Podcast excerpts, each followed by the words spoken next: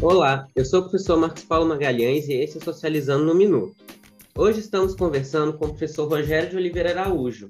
O professor Rogério é licenciado em Ciências Sociais pela UESP de Parnaíba, licenciado em História pela Unopar e mestre em Ciência Política pela Universidade Federal do Piauí. Hoje ele vem falar conosco um pouco da sua pesquisa de mestrado, que foi sobre o sentimento antipartidarismo entre jovens, ou seja, ele é praticamente a nossa Anitta, visando estimular o ímpeto dos jovens e o incentivo para que eles tenham participação na vida pública e na tomada de decisões desse país. Hoje não estou com a Paloma, não estou com a professora Paloma, estou com a professora Joyce Nayane, que vocês espero que já conheçam do último episódio lançado desse podcast, né? Se não deveriam conhecer. E depois da vinheta a gente volta com as perguntas.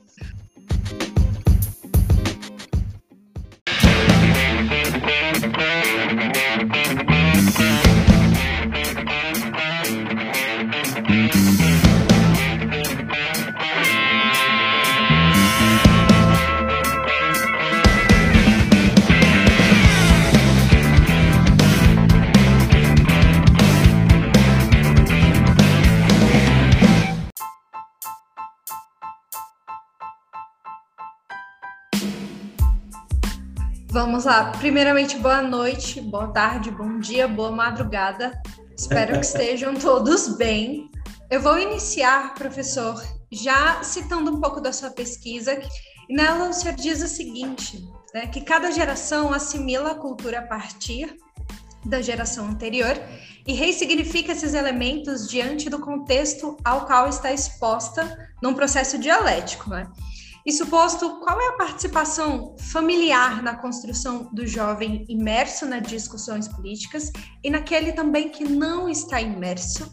E também qual é o papel da internet, especificamente dos youtubers, dos influenciadores digitais um pouco mais velhos, com um conhecimento de um mundo maior, como eles influenciam, como eles participam nessa discussão e na formação do jovem imerso nas discussões políticas atuais?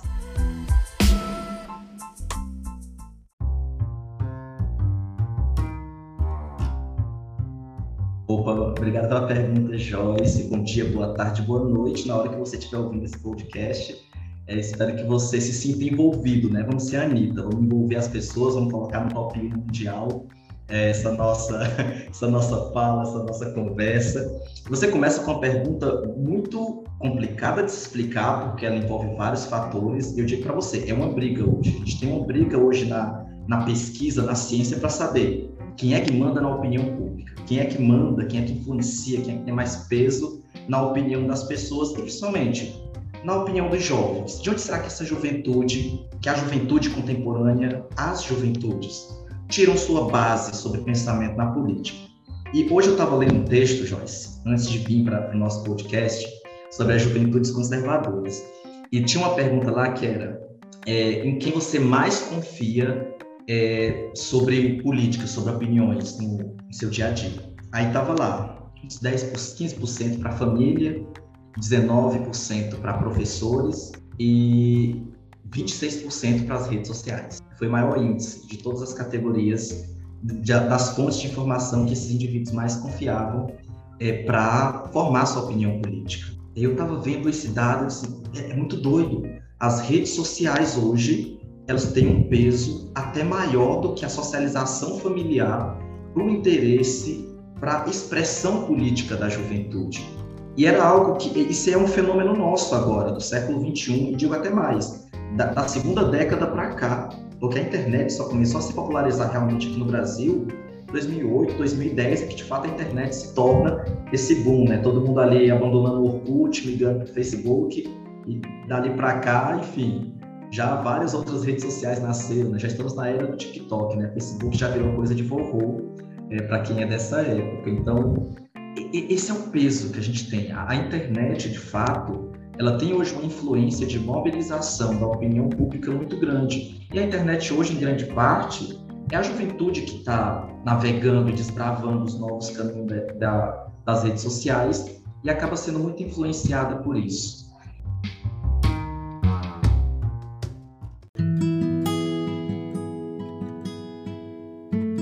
E outro ponto também, a gente não pode deixar de, de considerar que a família, ela ainda é aquele a porta para o mundo. A família é a janela para o mundo. É o, lugar, é o lugar do qual a gente tira as nossas primeiras concepções sobre quem nós somos, né? Saindo até um pouco da ciência política, Freud vai dizer que a criança é o pai do homem, né? Justamente nessa concepção de que tudo aquilo que a gente vive na infância vai formar o que nós somos na idade adulta. Um pouco dessa influência de que tudo que a gente vive para o bem ou para o mal nos marca. E, e, mesmo nas ciências sociais, escapando aqui da, da psicologia, da psicanálise, enfim, na, na ciência política, a, a gente também considera isso, de que o que a gente vive na nossa infância também vai delimitar, ou pelo menos direcionar, os nossos interesses políticos. E, e daí um pouco da questão da juventude. E a juventude ela se forma um pouco nessa briga né, das gerações, no sentido de que quando a gente é jovem, ainda somos jovens, né, mas aqui no, no nosso podcast, a gente quer se afirmar enquanto identidade, é, a gente quer dizer, nós não somos iguais aos nossos pais, aos nossos ancestrais, mas ao mesmo tempo, grande parte do que nós somos é uma cópia do que eles são.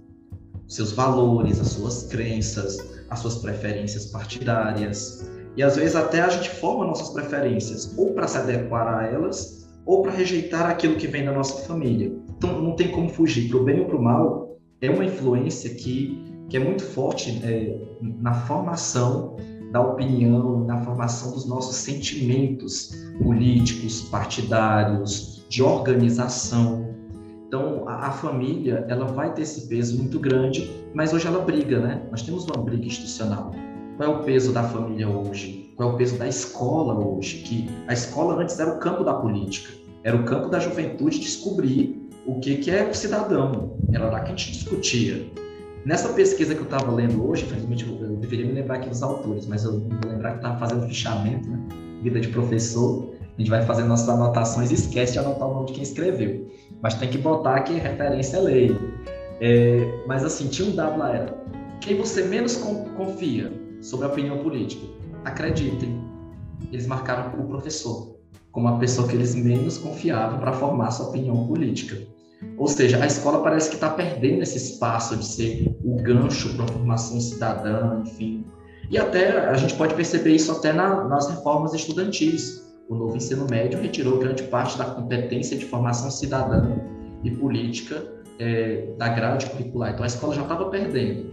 Nós ainda estamos passando por reformas que tiram da, da escola essa competência, essa obrigação de estar trabalhando temas tá, de estar pautando com mais seriedade. A gente sabe que as redes sociais elas são um campo, internet, né? Ela é um campo de desbravamento. Você acha tudo de bom, mas você consegue achar também tudo de ruim.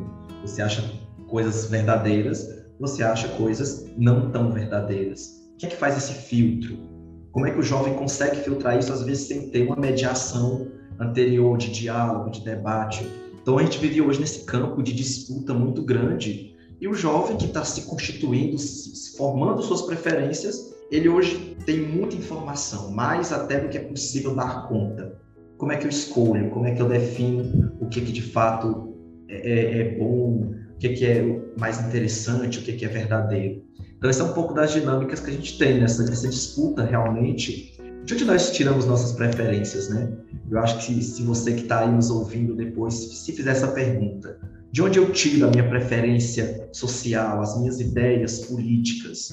Será que as suas ideias vêm da sua família, é, daquilo que você aprendeu com seu pai, com sua mãe, com seus tios, com seus irmãos, enfim?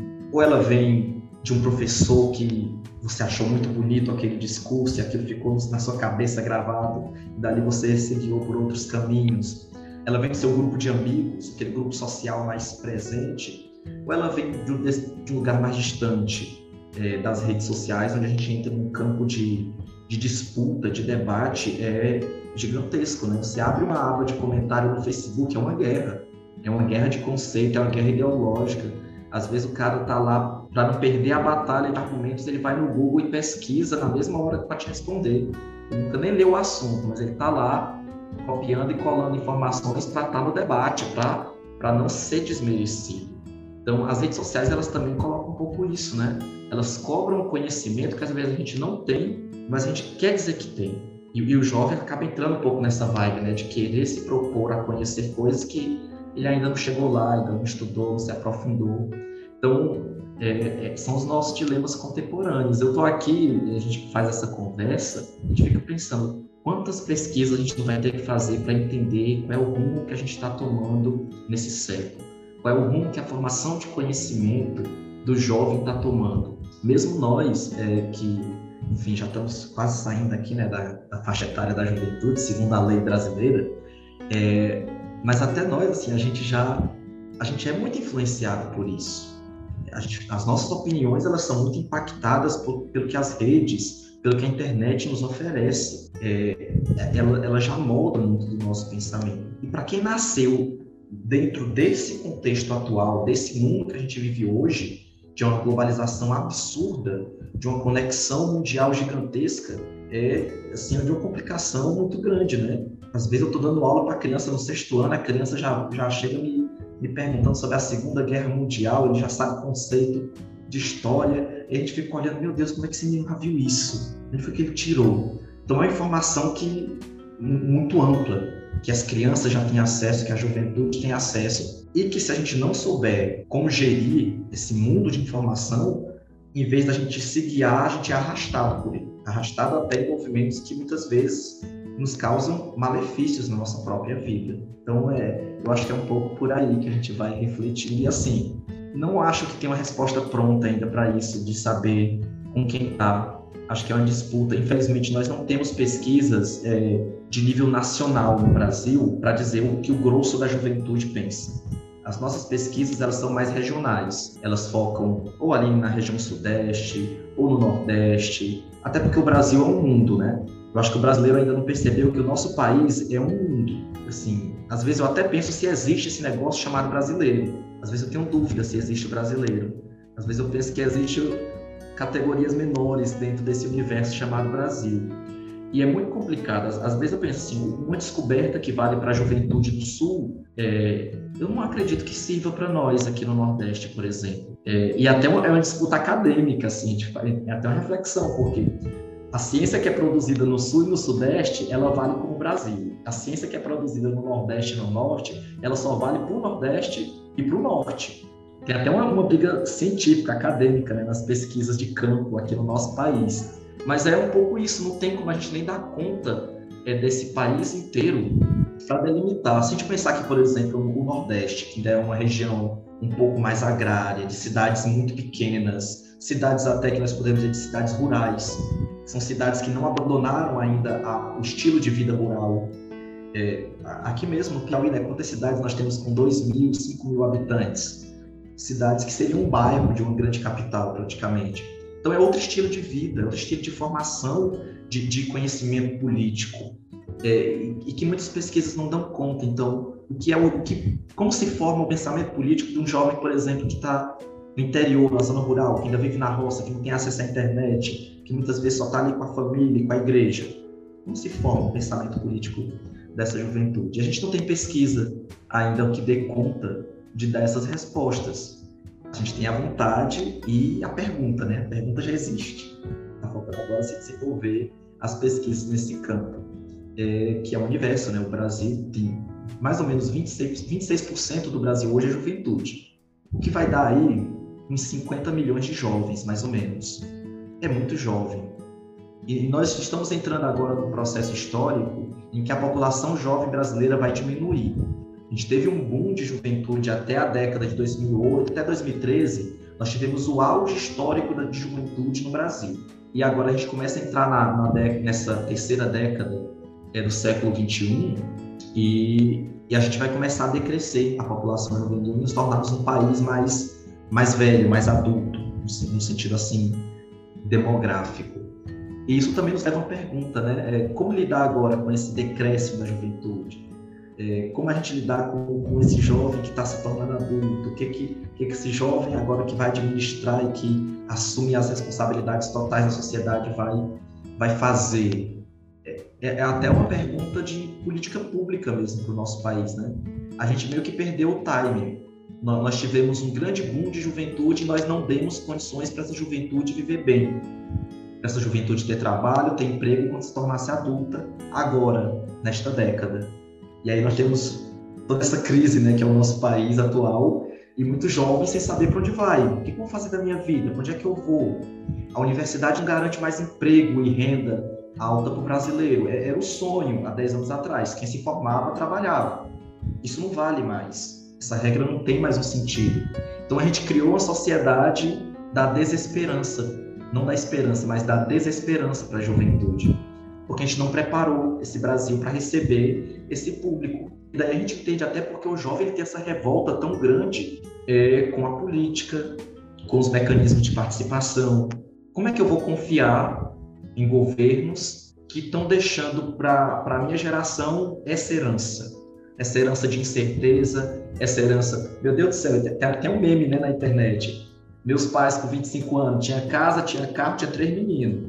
Nós com 25 anos tem que comprar um botijão a 120 conto. Tem que fazer miojo, porque se fizer outras coisas mais caras, não tem como sustentar o mês inteiro. Aluguel, 500, 600 reais. Então, assim, é um custo de vida alto para um país que não, não, não, está mais dando oportunidade para os seus jovens. E, e, e assim, olhando isso, às vezes eu entendo realmente como é que a gente convence, né? Como é que a gente convence esse jovem a ter interesse, por exemplo, em tirar o título é, para votar esse ano e mudar o Brasil, porque ele olha para frente e parece que todo mundo é igual, porque o horizonte ficou muito nublado, muito complicado da gente olhar para o futuro e ter um pouco mais de esperança. Mas assim, tenhamos esperança, né? Acho que a esperança é o que é o que nos movimenta. Mas é, é um pouco por aí que eu queria começar essas reflexões, né? Já jogando até mais pergunta do que resposta aqui no nosso podcast.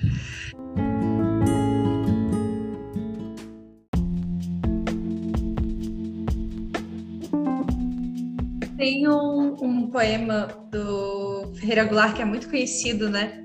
Ele fala o preço do arroz não cabe no poema, o preço do feijão não cabe no poema. E eu vi uma brincadeira muito interessante no Instagram que ele dizia o preço do futuro não cabe no poema no governo Bolsonaro. E eu ri na hora, mas depois parei para pensar. O Ferreira Goulart escreveu esse poema num momento de desolação total, aonde comer estava praticamente impossível no país. Então, se o meu aluno ou o meu irmão, o meu primo, se o jovem que está por perto de mim tem essa mesma sensação, né, essa sensação de que o futuro não cabe no poema, algo está muito, muito errado. Eu aproveito as suas reflexões para fazer o gancho da próxima pergunta, que ela dizia assim: durante a leitura da sua pesquisa, eu percebi que você trouxe a ideia do jovem preocupado com as suas necessidades materiais mais urgentes, né? Em vencer na vida, em ter um trabalho, já que a universidade não é mais garantia de uma vida estável, então eu preciso empreender. E aí, com o empreendedorismo, vem toda uma, uma carga de trabalho extra que nós ainda não sabemos como regularizar, como organizar. Então, o futuro, ou melhor, o futuro mais próximo do presente possível, o amanhã já é muito incerto. Como é que esse jovem ele se organiza, ele se posiciona socialmente, politicamente com esse, esse tipo de estrutura social? Eu vejo uma efervescência na criação de grupos de estudo e pesquisa, de organizações e ligas completamente longe das estruturas partidárias maiores. Né? O grupo, por exemplo, da juventude do PT é grande, mas podia ser muito maior. Por que, que ele não é? Ou de outros partidos afins. Por que, que os jovens estão em ligas, estão em organizações, em grupos, ou em, em grupos do Facebook, ou em um Instagram específico? O que acontece com essa juventude que está ligada mais para si, para o grupo menor? Como é que ela se expressa hoje em dia? Como é que a gente identifica que grupos são esses?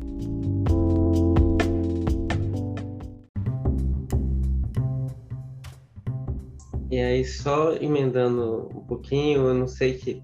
Então, gente, assim, né? Eu não. De novo vai chegar aquela questão de idade, né? Vocês já sabem que eu nasci nos anos 90. Quem nasceu nos anos 80 foi o Carlito, não não sei o Rogério, a Joyce também creio que seja 90, mas vou chutar que todos aqui estão na faixa entre os 25 a 30 anos. Nós somos millennials, mas vamos Somos millennials. e cringes. Mas, por exemplo, a Jovens Joyce... que não sabem usar o TikTok. Olha, eu preferi não aprender por motivos de autopreservação, sabe? Porque eu sabia que eu ia viciar. Mas enfim, gente. E olha, não, mas enfim, você lembrou isso no TikTok? Olha, eu vou fazer, vou fazer uma pequena defesa do TikTok. Os TikTokers, eles conseguiram enganar o Trump na eleição dos Estados Unidos. Teve um movimento jovem nesse sentido, que foi que eles muita gente. Tipo assim, o Trump ia fazer uma presença em algum evento, em algum estado, enfim, não lembro. E aí os jovens no TikTok meio que falaram que ia, que ia, que o evento ia bombar, e aí ninguém foi. E o evento flopou. O TikTok é, um, é o movimento anticolonial das redes sociais. Ele é o único aplicativo de grande utilização que não é americano. É. Então ele é, ele é anticolonial, anticolonialista. Mas aí o que eu ia falar era que realmente, por exemplo, quando a gente, quando eu entrei na universidade em 2014, eu não sei se eu já falei isso neste espaço do Socializando no Minuto, mas já falei em outros, que é uma questão de que a gente tinha uma certa aversão a movimentos partidários, pelo menos na minha época, quando eu entrei em 2014.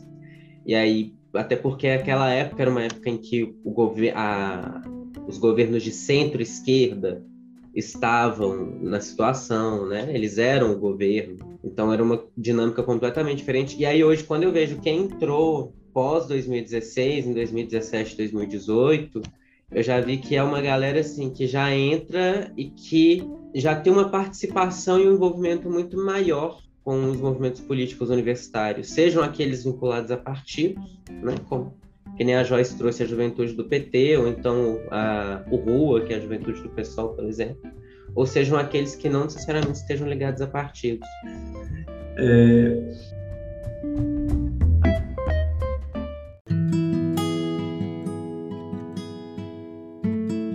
Joyce, é, tem, tem dois pontos realmente para a gente entender um pouco isso. A primeira coisa, e aí uma leitura particular minha, é que a cidadania ela demanda uma certa liberdade do indivíduo, uma liberdade que se a gente parar para pensar, poucas pessoas têm.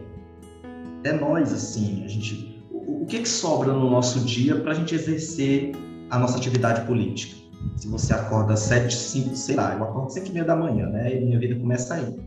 Você acorda às seis horas da manhã, você vai fazer seu café, você vai, enfim, fazer uma caminhada, depois você vai trabalhar, você fica até 12 horas, você almoça, você volta para o segundo turno, você trabalha de novo, você volta para casa, você janta, depois você volta e vai para o terceiro turno. Então, 9, 10 horas da noite. Se sobrar tempo, você vai estudar, fazer uma atividade, preparar o trabalho do dia seguinte. E que tempo é que sobra para a gente ser cidadão? É, essa é a dinâmica do povo brasileiro, assim, é, geral. E quando a gente olha para a juventude, isso também é um dilema para o jovem, porque o jovem brasileiro, o grosso da juventude brasileira, não cabe nesse conceito da pessoa que está só curtindo a vida estudando. Esse conceito de juventude não serve para o jovem brasileiro. Serve no máximo para a classe média alta. E olhe lá, se serve para eles também. Mas para o grosso do brasileiro não serve. A gente dá aula, é, nós que somos professores, a gente vê no nosso dia a dia. Tem jovem que dorme no meio da aula, trabalhou, chegou lá cansado, a gente vai brigar, a gente vai discutir, não e aí vamos cobrar desse jovem? Não, você tem que ser militante, você tem que estar lá no evento do, do partido, você tem que estar no grupo, você tem que, você tem que gastar o, o que te sobra da tua vida no sábado e no domingo para militar politicamente. Assim, às vezes chega a ser uma coisa que até mesmo nós, quando nós paramos para pensar, a gente, meu Deus, será se faz sentido? Será se, se realmente vale a pena? É, e isso é um primeiro ponto. Daí essa necessidade. Por quê? Para sobrevivermos, algumas coisas são essenciais, outras coisas são secundárias. O ser humano ele, ele pode viver, ou melhor, ele pode sobreviver sem discussões intelectuais, mas a gente precisa ter alimento na mesa. Isso é uma pauta emergencial, isso é uma necessidade de primeira instância e é algo que a gente vai atrás em primeira instância também, é, como nos sustentar, como sobreviver. Então, as necessidades é, materiais, elas estão muito focadas nesse sentido de que a gente só consegue, de certo modo, nos libertar para fazer uma reflexão além do trabalho quando a gente já conseguiu dar conta das necessidades básicas.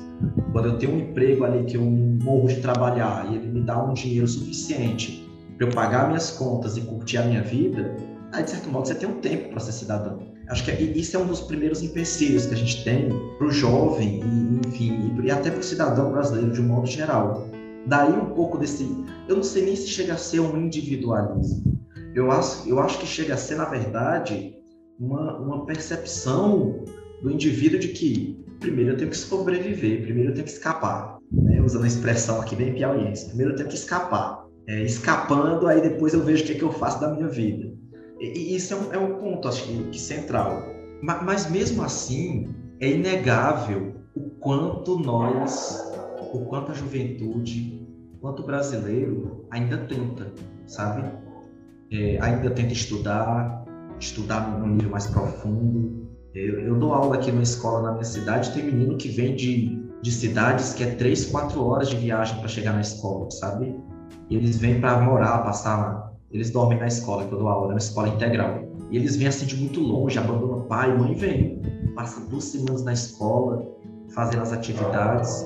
E a gente para pensar, não, o, o jovem ele quer. Então, o que está faltando é, é, alguma coisa no meio aí que não deixa esse jovem chegar aonde ele gostaria de, de estar se ele tivesse as condições. E aí, quando nós olhamos o estilo de participação que o jovem tem procurado, a gente começa a entender melhor quais são os problemas. Quando a gente percebe que o jovem não se vê nos espaços institucionais, ou seja, naqueles espaços oficiais, naqueles espaços de governo, naqueles espaços da burocracia, no que os partidos políticos acabaram se tornando ou acabam se tornando com seu desenvolvimento. Mesmo os partidos que há 10, 20 anos eram partidos mais jovens, no sentido de ter uma pegada diferenciada, de ter uma ideologia um pouco até mais radical, de ter uma organização mais fluida, com o passar do tempo eles vão se tornando mais burocráticos, é, de fato mais dinâmicos né, no seu início, eles vão se tornando mais burocráticos, até com uma necessidade do que o partido tem, tem que ser. Os partidos eles são cobrados com um certo nível de burocracia institucional, porque eles têm que se organizar para a campanha, eles têm que acessar ao poder público, e isso demanda um certo nível de institucionalização que não foi pensado para o jovem. O, espaço institucional da política brasileira, ele não é um espaço que foi pensado para o jovem, ele não é um espaço que foi pensado para a mulher, ele não é um espaço que foi pensado para as pessoas negras, ele não é um espaço que foi pensado para a gente pobre, na verdade. Então ele vai excluindo todas essas categorias. O espaço institucional da política brasileira, ele foi pensado para uma elite branca. É, é quem se encaixa facilmente nesse espaço. Para todos os outros é muito complicado. É, para as pessoas negras é complicado para a questão do racismo. Para as mulheres a questão de gênero é muito complicada de conseguir ter voz e ser candidata dentro de um partido. Tanto é que no Brasil a gente tem lei que obriga os partidos a candidatarem as mulheres, porque sem isso elas nem conseguiriam ser candidatas. E os partidos ainda usam elas para desviar recursos, nós sabemos muito bem. Coloca o nome da mulher, não dá nem um real para a coitada fazer a campanha, pega o recurso e bota para outra candidatura. Assim, a gente cansado de ver isso nas eleições brasileiras. E quando a gente olha para o jovem, a gente vê que o espaço de, bu de burocracia dos partidos e das instituições políticas, eles não dão valor para a voz do jovem. O jovem é aquele indivíduo que tem que ser tutelado, não aquele indivíduo que tem que ter voz e poder de decisão e poder de escolha. Tanto é que, que a gente vê a dificuldade. O jovem não consegue ser candidato assim, na cara, na lata, a não ser que ele seja um jovem famoso. É, outro, é outros 500, né? Quando a, gente, quando a gente vê os jovens que ganharam a eleição, eles não eram jovens populares, da classe popular. Era o pessoal das mídias sociais, era o youtuber, os, os, jovens da direita que ganharam a eleição, todos eles eram das mídias. Era o pessoal é, dos canais de, de YouTube aqui, muito divulgados, enfim, muitos seguidores, ou que eram patrocinados por uma certa elite, né? Não vou falar o nome da nossa querida candidata, porque eu não quero ser processado. Mas a gente sabe que alguns candidatos é, é eram amplamente, são amplamente patrocinados é, por uma elite. Não é pela figura do jovem que ele se elege, então a gente vê que, na verdade, para chegar lá, são muitas barreiras que se propõem.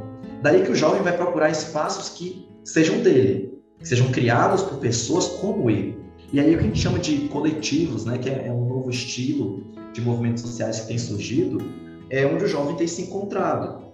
É, muitos coletivos até têm ligação com partidos, mas são com partidos, até aqueles partidos que estão surgindo agora, que ainda não conseguiram nem ganhar a eleição, que ainda estão se estruturando, que ainda são mais fluidos, mais dinâmicos, enfim. Ou seja, é um pouco dessa dinâmica. Os coletivos, os movimentos sociais, de um, de um modo geral, eles permitem uma maior participação, porque dentro deles, cada voto é um voto, cada voz é uma voz não existe uma hierarquia muito definida, muito delimitada. Você não está lá porque você é obrigado a estar. Se você quer ir hoje, você vai hoje. Se amanhã você desistiu, cuida da sua vida.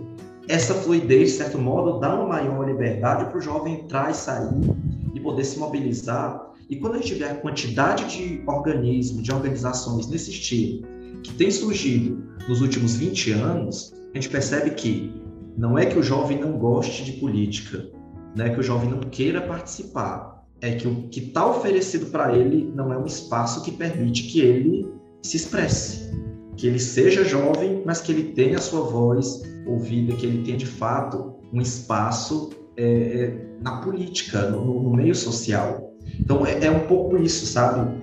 A, a, essa tese que o jovem é apático, ela não é muito verdadeira. Não é. Assim como é verdade também que o jovem só quer a revolução do mundo. Isso também não, não é um ponto. Muitos movimentos sociais hoje, é, curiosamente, são movimentos sociais conservadores. Uma coisa que talvez há, há 30 anos atrás seria uma coisa, se você falasse com um pesquisador que iria estudar um movimento social de direita, ele ia surtar, dizendo isso não existe, filho. Você está imaginando coisa. Ele ia perguntar se você não tinha confundido com um culto na igreja. Disse, não, calma, não é. Mas hoje, no Brasil, não só no Brasil, no mundo, nós temos movimentos sociais organizados por uma juventude que se assume como uma juventude conservadora, que se orgulha disso e que vai pautar é, na arena pública seus interesses dentro dos movimentos.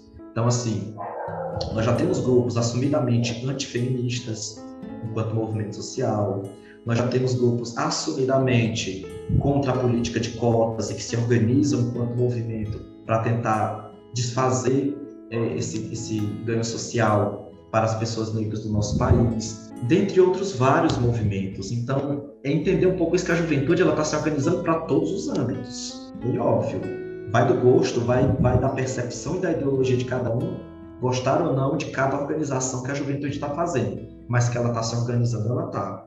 E, e, influencia também a dinâmica política, né? É, a gente começou pautando aqui, por exemplo, a questão da eleição, né? é, falando um pouco ali da importância da juventude tirar o título e votar. E a, a ideia do jovem votar com 16 anos no Brasil foi uma ideia, de certo modo, para estimular o jovem a, a, participar da vida pública. E, existia essa ideia de que o jovem não queria nada, de que o jovem não se interessava pela política, e, de certo modo, o voto de 16 anos facultativo foi uma ideia de dizer: não, está aqui, a gente está te dando poder, use, agora você tem a oportunidade. Então, essa foi uma das ideias pelas quais o voto é, com 16 anos foi criado no nosso país. Mas, ao mesmo tempo, que a gente não percebe e que o jovem tem que se atentar é a política, numa democracia, eles olham para quem vota. Quem não vota não existe na política. É por isso que, por exemplo, no Brasil, a gente só foi ter política voltada para as mulheres na década de 30, quando finalmente as mulheres tiveram direito ao voto. É por isso que o Brasil só começou a se preocupar com política social com a Constituição de 88, quando os analfabetos começaram a votar no nosso país. Então, quem não vota não existe nesse país. Se você não vota, você não, você não é ninguém. Daí a importância do jovem perceber que votar é ser visto, existir dentro da nossa instituição e quando, quando se percebe a quantidade de voto e o peso que a juventude tem, ela se torna projeto político, ela se torna política pública. Então, daí a importância. A gente só ganha coisa quando a gente é, tem evidência, quando a gente entra em evidência. É, o jovem no Brasil ele só se tornou instrumento de política pública no nosso país da década de 90 para frente. Antes disso, não existia uma preocupação específica em promover melhoria de vida para o jovem. O jovem não existia na política brasileira até esse período. O jovem era alguma coisa que estava no limbo, né? o, o limbo, né, para quem está nos ouvindo, estava ali no purgatório da existência social, naquele lugar que você não é mais nem criança para ser cuidado, nem adulto para ter direito. Você está naquele espaço que você não é nada aí. Assim como a terceira idade também é jogada no limbo na nossa sociedade, né? Quem que não produz mais nada está no limbo também. Isso não interessa mais. é, para o mercado e, e para a política. Daí a importância do voto. E, e, e, o convite né, que a gente faz aqui até pela página, né, é que a juventude se mobilize e, use esse poder que, infelizmente, é, nas democracias modernas acabou se resumindo quase ao voto. A gente tem pouquíssimos espaços além da eleição para estar tá influenciando diretamente nas mudanças. Aquelas consultas públicas do Senado, gente, é tudo besteira, viu? Assim, eles botam aquilo ali para gente votar, eles olham o resultado na Câmara e dizem assim, ó, oh, nem vou ler. Aí vão e segue a vida, segue a vida para votação. Acaba que a eleição é, é o nosso espaço. A eleição é aquele período esquisito no ano que a autoridade política que não te recebe na prefeitura vai tomar café na sua casa. E é a hora que você tem para falar na cara da pessoa, né? para exigir seus direitos, para exigir melhorias.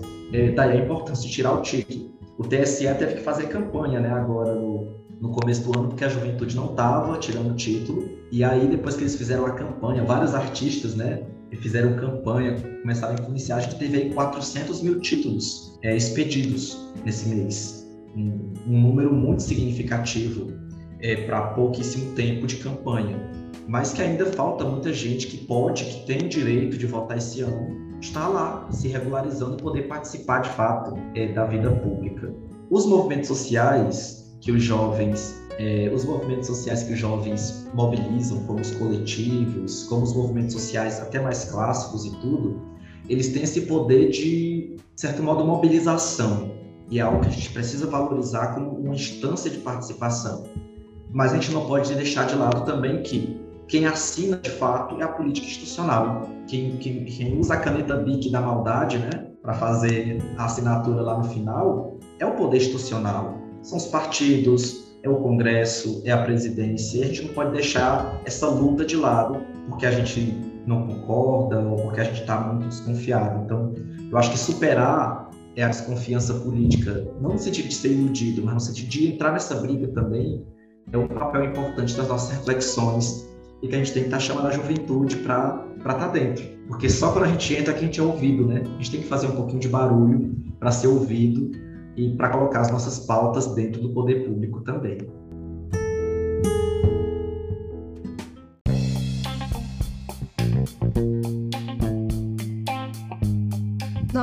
Já vamos linkar esse essa discussão com a próxima pergunta, que é a pergunta do Marcos Paulo, mas antes dele fazer essa pergunta, é, eu queria propor uma reflexão que foi feita comigo. E eu lembro disso e eu nunca me esqueci. Assim que eu cheguei na Universidade Federal do Piauí, para quem não sabe, eu sou filha do Sol do Equador, eu sou piauiense, mas eu fui criada em um outro estado. É, quando eu cheguei na universidade, o meu campus é um campus de interior, um colega me levou até uma placa na universidade, falou assim: olha, marca bem o nome que está aqui, porque você está no Brasil profundo. Você está em um lugar que nem os sertões do Euclides da Cunha chegou. Você está mais profunda do que o sertão profundo. Para vir algo até aqui foi através do voto. Para que alguma coisa chegasse até aqui aonde ninguém chega e quem está aqui não sai, foi através do voto. Você é alguém público quando você vota por alguém que olha para você. No momento em que você votar por alguém que não olha para você, isso aqui que você está vendo, os cursos que você está vendo, as pessoas que estão vindo de um lugar ainda mais profundo que o seu, não vão alcançar. Isso aqui vai sumir. Essas paredes vão ruir, a água vai acabar, a luz vai acabar, nada mais virá para cá. Então não esqueça esse nome. E no dia que ele não existir mais, procure pessoas que, como este nome, tentaram e olharam para cá. Quem olha para o Sudeste vai continuar olhando para o Sudeste. Quem olha para o Sul vai continuar olhando para o Sul. Mas poucos olharam para o Nordeste, poucos olharam para o Norte. Então não faz sentido você votar em quem olha para o Sudeste. É necessário que você vote quem olha para o Nordeste. Marcos, é, a palavra está com você.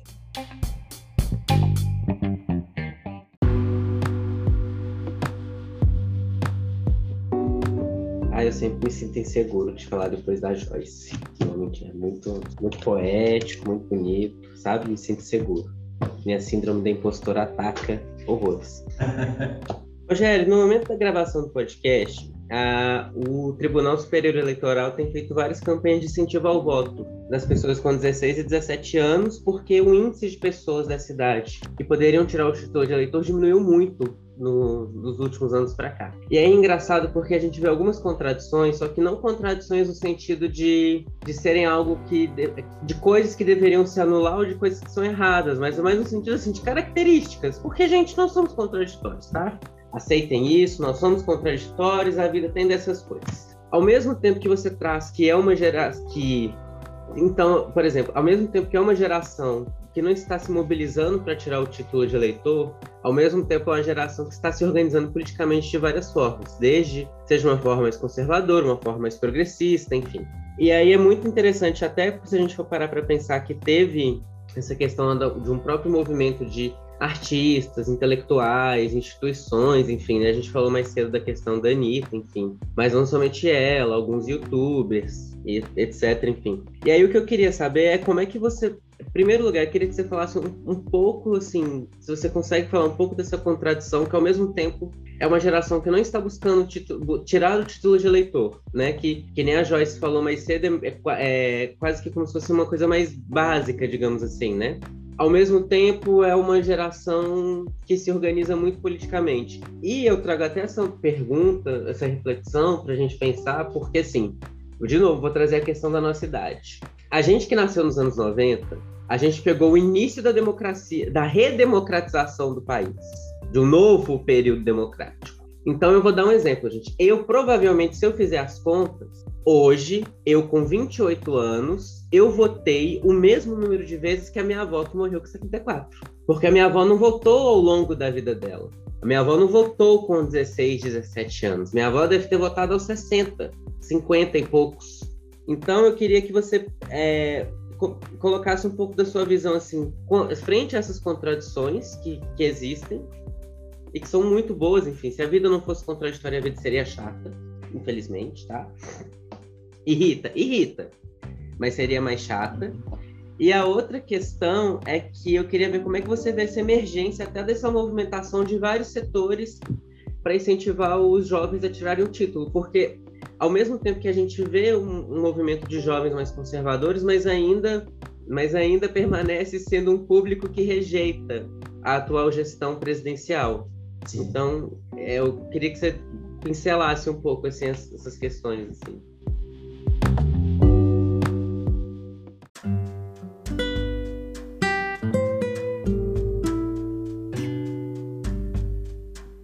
Eu acho que o ponto inicial, e talvez o ponto principal para a gente entender isso, é que nós gostamos de política, desde que nós não entendamos que é política, sabe? A gente gosta de participar e como é política, é feita. Mas a gente não, mas a gente não quer entender que aquilo que a gente está fazendo é política. Se não der para entender que é política, então a gente faz com felicidade.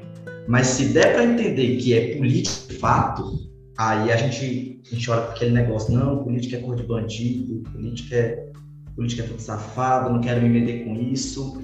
Ou seja, é, a gente tem uma compreensão de que política é só o que é institucionalizado. É só o partido, é só a eleição, é só o Congresso, é só o presidente. Nós não entendemos que qualquer mobilização social, qualquer coletividade que se organiza para melhorar ou para lutar por algo é uma ação estritamente, essencialmente política. Essa distinção que nós fazemos internamente é, é o que, de certo modo, gera essa, esse sentimento dúbio que a gente vê aí, né? A gente se organiza, mas a gente rejeita a política institucionalizada. Porque é um pouco por isso, o, brasileiro, a gente, a gente tem trauma da política institucional, sabe? É, é um trauma mesmo.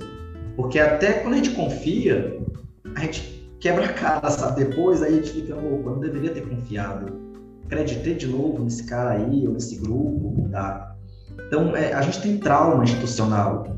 É, quem viveu o período da ditadura teve, teve o trauma da ditadura, de governos altamente repressivos.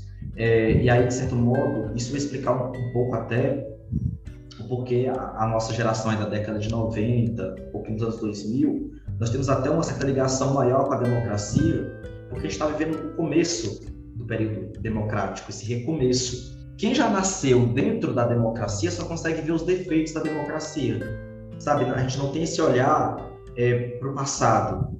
É difícil ter esse olhar para o passado. É, é, por isso que a maioria da juventude, esse pessoal que nasceu já totalmente dentro do período democrático, a gente acaba olhando só para os defeitos da democracia, que tem de errado, que não funciona, que não presta, e não percebe que é ruim, mas tinha coisa muito pior.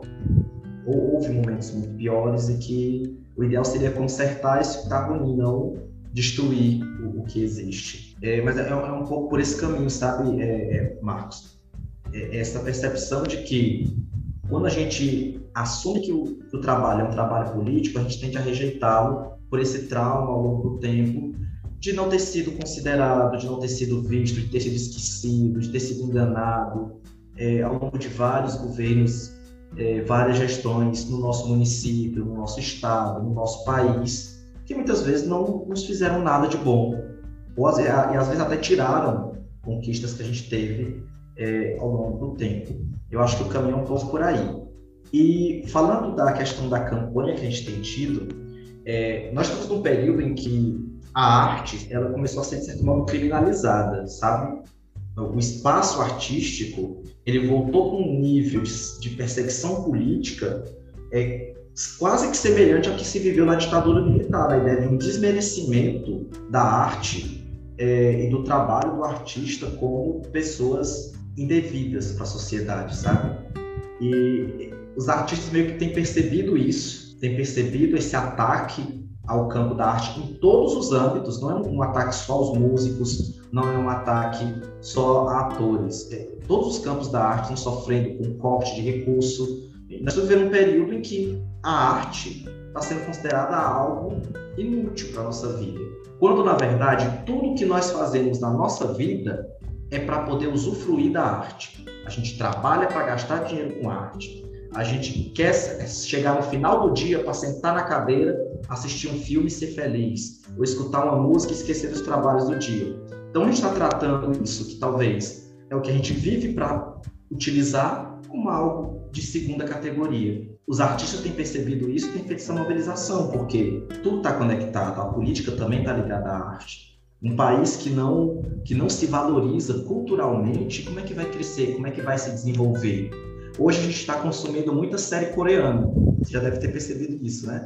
Todo mundo hoje, todo mundo hoje assiste, assistiu ou assistirá um dorama em sua vida. Por que, que isso acontece? Porque lá na Coreia o povo percebeu que estava assistindo muita, muita produção de fora e que não estavam fazendo uma produção interna de arte. E aí eles passaram a patrocinar os seus artistas e a sua indústria local. E hoje eles produzem muitas séries e muito filme de alto padrão. E aqui no Brasil a gente está cortando verba da nossa indústria visual, musical, cultural e consumindo tudo que vem de fora. Então, é, daí a gente percebe também um pouco do, do desejo dos artistas de que a juventude perceba isso e valorize, valorize sua arte, sua cultura, seu país, sua região, enfim, algo que se dá através da arte também e que a gente pode expressar através do voto, como a Joyce falou. Votar bem significa se autoconhecer, sabe? Eu digo isso para meus alunos. Quando você sabe quem você é, você não vota errado. Você sabe que você é um piauiense, do miolo do Piauí, porque não é nem da capital, você está no miolo do Piauí, meu filho. Eu digo assim, você está num lugar que é perigoso, nem o governador sabe que existe, quem está aqui. Você está aqui no miolo do Piauí. Se você sabe que você está nesse ponto, nessa cidade, que você é um, um indivíduo do interior, da zona rural, você tem que votar em pessoas ou em projetos políticos que têm a ver com a sua vida, que têm a ver com pessoas do Nordeste, do interior, da zona rural, jovens. É desse jeito que as outras pessoas votam no Sul, no Sudeste, no Centro-Oeste, enfim. Cada um vota pensando si mesmo. Isso não é ser, de certo modo, individualista. Isso é, é ter um pensamento mais estratégico para a própria vida, sabe? Mas é, é, o autoconhecimento que é o primeiro passo. A gente tem que se conhecer. É, quando o jovem se autoconhece, ele vai para os movimentos sociais, ele vai para os coletivos, ele se engaja politicamente, porque ele percebe que ele tem que fazer alguma coisa para melhorar a própria vida. Não dá só para esperar acontecer.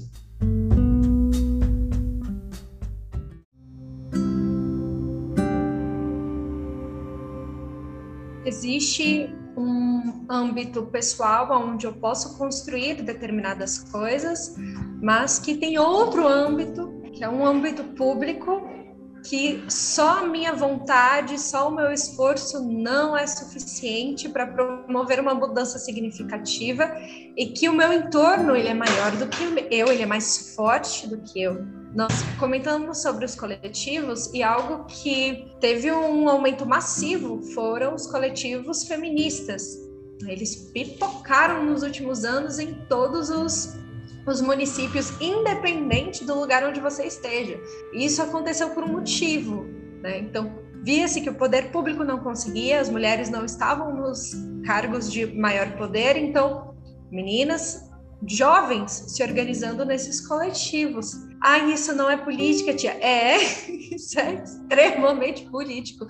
É capaz de ser muito mais político, talvez, que uma, uma organização público-privada, quem sabe.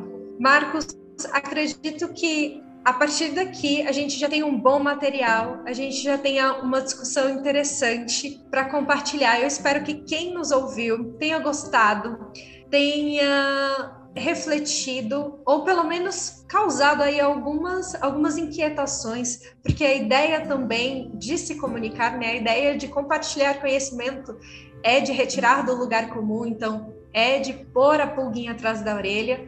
Se vocês têm esse questionamento ou se tem questionamentos parecidos com os nossos ou completamente diferentes, não importa. O importante é que eles existam, que a partir deles vocês consigam começar a formar uma identidade. Gostei da ideia que o professor trouxe, o professor Rogério trouxe. Eu preciso me conhecer. Eu preciso entender qual é a minha identidade, o que eu preciso e o que eu quero. Não é só aquilo que eu preciso do imediato, no miolo do Piauí, mas também o que eu visualizo para o futuro.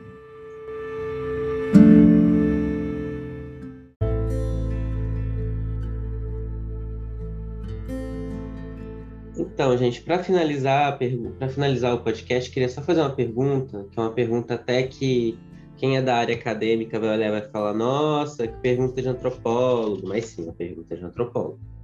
Que é, Rogério, a gente sabe que, já dizia o nosso bom e velho colega francês Philippe Arriès, que a infância e a juventude é uma construção cultural, é uma construção social, e a forma como a gente vivencia essa juventude também é marcada a partir de momentos históricos. Então, por exemplo, gente, vocês sabiam que no século XV as crianças não eram criadas da forma como a gente cria hoje? Elas eram criadas totalmente soltas, assim, sabe? Elas não tinha higiene, sabe? As crianças eram largadas assim, ó. Quando fazia seis anos, a gente entregava para outra família cuidar, entendeu? Então, provavelmente, você que está ouvindo esse podcast, se você tivesse nascido no século XV, você provavelmente não estaria sendo criado pela sua mãe pelo seu pai, mas sim por duas pessoas que a priori eram desconhecidas. Mas, enfim, não é isso que a gente pretende aprofundar hoje. Mas o que eu queria saber, por que, que eu estou trazendo isso? Porque a, a forma como as pessoas amadurecem, os jovens no Brasil amadurecem, diferencia, é muito diferente entre cada um, principalmente num país extremamente desigual. Então, por exemplo, uma pessoa provavelmente demore mais a amadurecer que outras, principalmente dependendo da responsabilidade que ela tem que ter. Enfim, aquele discurso, gente, que meninas amadurecem mais rápido, não é biológico, é uma imposição, é uma obrigação, entendeu? Ó, enfim, o que eu queria saber era como é que foi você pesquisar juventude, sendo que você, sendo que a gente, vou arriscar aqui nós três, estamos naquele limbo assim de estamos saindo da juventude para chegar na vida adulta, de fato, aos 30 anos, lembrando que isso são construções culturais, tá, gente? Tem gente aos 60 que não amadurece, tem gente aos 70, 80 que não amadurece, tá? Uhum. Enfim, também não vou citar nomes porque não quero ser processado. Mas como é que foi para você fazer essa pesquisa? E se você teve algum contato com o Rogério de 15, 14, 16 anos, 17? Se despertou alguma lembrança? Ou se você pensou assim, e também assim, hoje, se o Rogério tivesse 15, 16 anos, quem seria o Rogério hoje nessa pesquisa que você fez?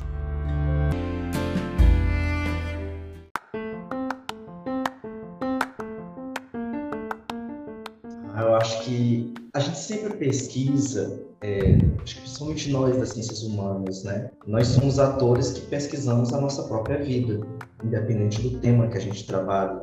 de certo modo, um pedaço de nós está ali. Se não a nossa própria condição de vida, mas ao menos aquilo que nos toca, aquilo que nos chama a atenção.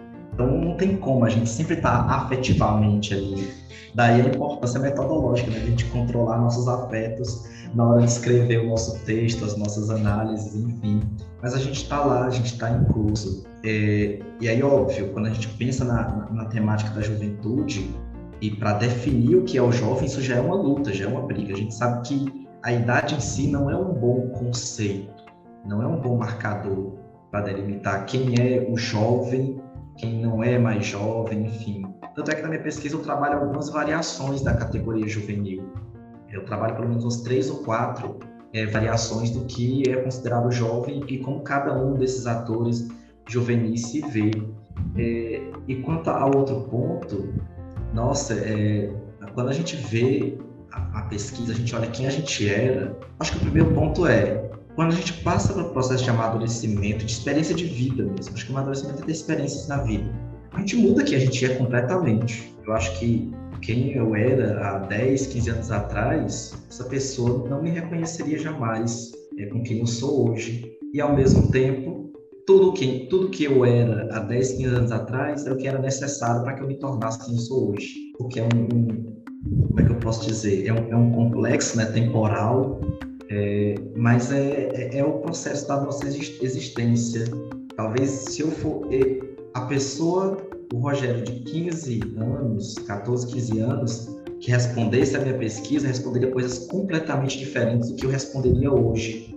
Se eu tivesse respondido o survey que estava lá na minha pesquisa de base para poder montar depois os meus dados. Mas eu acho que esse é, é um ponto importante do próprio amadurecimento, de como a gente vai se reconhecendo, melhorando, melhorando a nossa pessoa e, e as nossas decisões acho que erros e acertos nos tornam o que nós somos. Então, nem, nem me avisaria de nada, que eu acho que quando a gente se avisa de alguma coisa, a gente muda quem nós, quem nós seríamos, né? Eu acho que é um pouco isso. E, e aí, fechando né, é, um pouco dessa resposta, eu acho que uma frase que eu tenho na minha cabeça, e talvez a única coisa que eu me diria, se eu pudesse de fato me olhar para o passado e dizer, é que nenhum mal dura para sempre sabe? Nenhum mal é eterno. Às vezes a gente tem esse sentimento de que a esperança sumiu, de que o mundo não tem mais nada a nos oferecer. Mas uma coisa que eu creio é que nada é perpétuo. A gente que estuda história humana, a gente vê nada dura para sempre. Tudo está num processo de mudança. Na mesma medida que nenhum bem é eterno se a gente não cura dele, mas nenhum mal também é eterno contanto que a gente tenha coragem de lutar para mudar essas situações. Daí a importância do engajamento, da importância do autoconhecimento, daí a importância de usar o conhecimento e a ciência para melhorar quem nós somos. Acho que é por isso que a gente pesquisa, é por isso que a gente está aqui escrevendo texto, gastando um pouquinho de tempo da nossa vida que sobrou, depois do emprego, depois do trabalho, para estar tá escrevendo alguma coisa para as pessoas e dizer: olha, o mundo é isso aqui. O que, que você quer fazer agora, sabendo disso? Tá aqui, é o que é. O que vai ser, tá na sua mão. É você que decide, é você que faz. Acho que esse é o nosso papel enquanto cientistas, né? enquanto produtores de conhecimento. Mostrar a realidade para que a sociedade, para que as pessoas possam decidir o que fazer com essa realidade, como melhorá-la, como transformá-la. Que eu acredito que no fundo é o que todos nós queremos: melhorar e transformar. E a ciência está aqui para isso dar os meios e o conhecimento necessário para essa melhora e para essa transformação.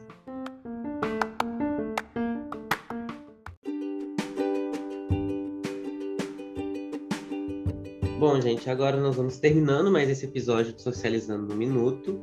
Queria agradecer muito ao professor Rogério por ter conversado com a gente. Enfim, olha, nós, estamos gravando no sábado à noite. E no sábado à noite, assim, sabe que está caindo uma água imensa aqui em Teresina. Eu não sei como é que estão aí na cidade do Rogério. É Pedro II, né, Rogério? O Rogério acho que está em Pedro II e a Joyce é Bom Jesus ou Picos. A Joyce eu sempre. A Joyce é difícil de achar ela, viu, gente? A gente não consegue achar ela facilmente, não. Ela tá em vários lugares. Ela é a verdadeira Carmen San Diego, assim, tá em todos os lugares e nenhum ao mesmo tempo. A música de abertura da banda Nave Low, que é de encerramento, é feita por Luan de Oliveira. Gostaríamos de agradecer ao programa de pós-graduação em Sociologia, em especial à professora Lila Xavier Luz, e aos professores Francisco Barros Júnior e Gabriel Eidelwein por terem registrado Socializando no Minuto como um projeto de extensão da Universidade Federal do Piauí. Lembrando que as nossas redes sociais e sigam, por favor, sigam as nossas redes sociais. No Instagram é arroba Socializando no Minuto e também temos canal no YouTube Socializando no Minuto. Lembre-se de divulgar o podcast, especialmente para aquele coleguinha que vai fazer vestibular esse ano e que precisa criar o seu repertório para a redação do Enem.